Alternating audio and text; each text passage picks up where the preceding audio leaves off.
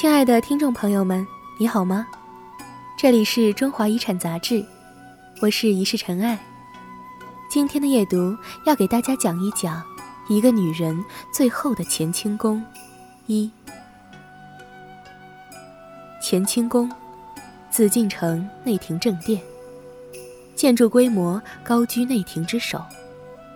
明清两朝先后有十六位皇帝在此居住。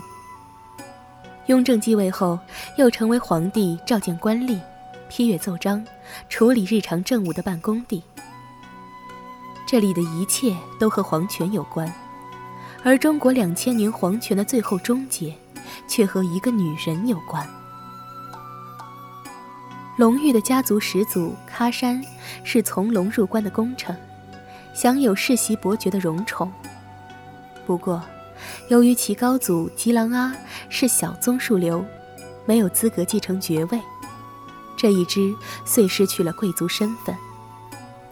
直至他的姑母母凭子贵，成为垂帘听政的慈禧皇太后，这一支才得以重振旗鼓，并成为晚清和宗室联姻最多的显赫家族。自古以来。外戚在朝中巩固地位，主要使用两种办法。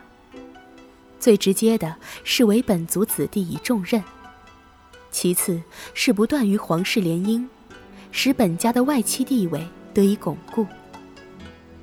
将叶赫那拉氏的女儿配给宗室，让入继皇统的四君与叶赫那拉家族有脱不开的近亲关系，是慈禧的如意算盘。隆裕，桂祥的长女，慈禧的侄女。就这样，在光绪十四年，从大清门进入紫禁城，正位中宫。慈禧的刻意指婚，使隆裕从嫁过来的那一天起，就被光绪皇帝怨恨在心。对上失欢于太后、皇帝，对下。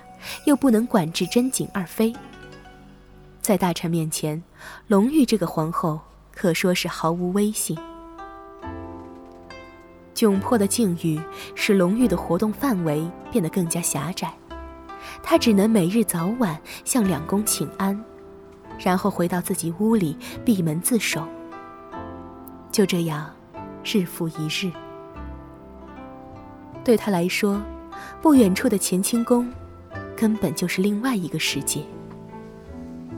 一直到一九零八年的冬天，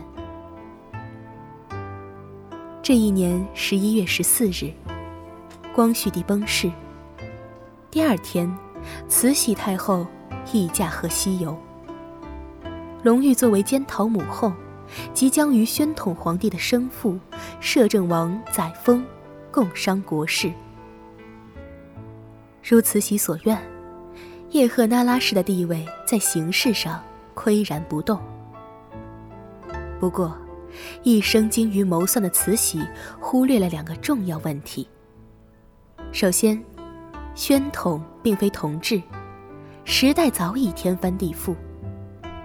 其次，王朝的新主人，他的侄女隆裕太后，虽然坐上了他曾经的位子，却并没有他那样的威望。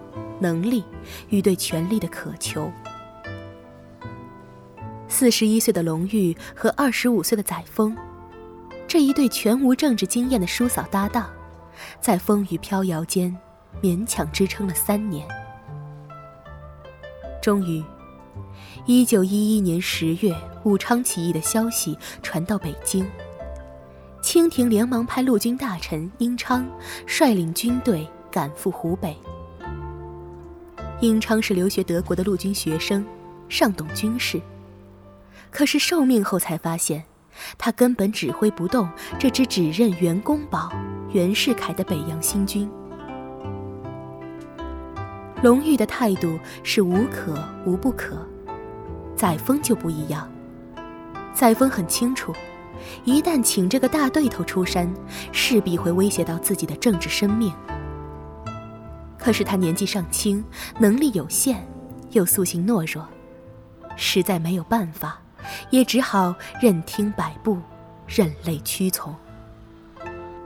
一九一一年十月十四日，被任命为内阁总理大臣，并节制湖北、陆海各军及长江水师之后，袁世凯下令北洋军进攻革命军。待到三十一日成功夺回汉口，才到京觐见，并迅速架空载沣，迫使他辞职。没有了载沣和宗室集团的帮衬。睥睨中华二百多年的八旗统治集团，只剩下隆裕与溥仪这对孤儿寡母，孤居九重之上。亲贵之中已无一可恃之人，隆裕只能把国事托付给袁世凯。如此一来，不至于送羊入虎口。毫无政治经验的他，被袁世凯玩弄于股掌之间。武昌事起，清廷财政储备不足一百万两，很快就被用光。熟悉内情的曹汝霖透露，袁世凯知道宫中有一笔巨款，恐留为后患，就以军赏无出、军心不稳为辞，奏请辞职。隆裕既不能空言未留，又无他法筹措。只好把慈禧太后历年积蓄的金条全部交出。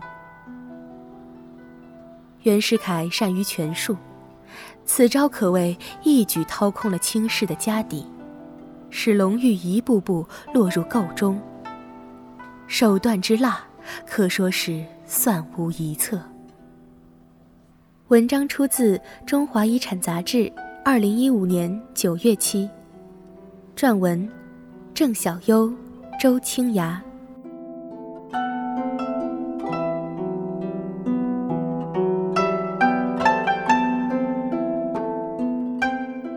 那么今天的阅读到这里就要结束了，你是否已经在床上准备入睡了呢？祝你晚安，好梦香甜。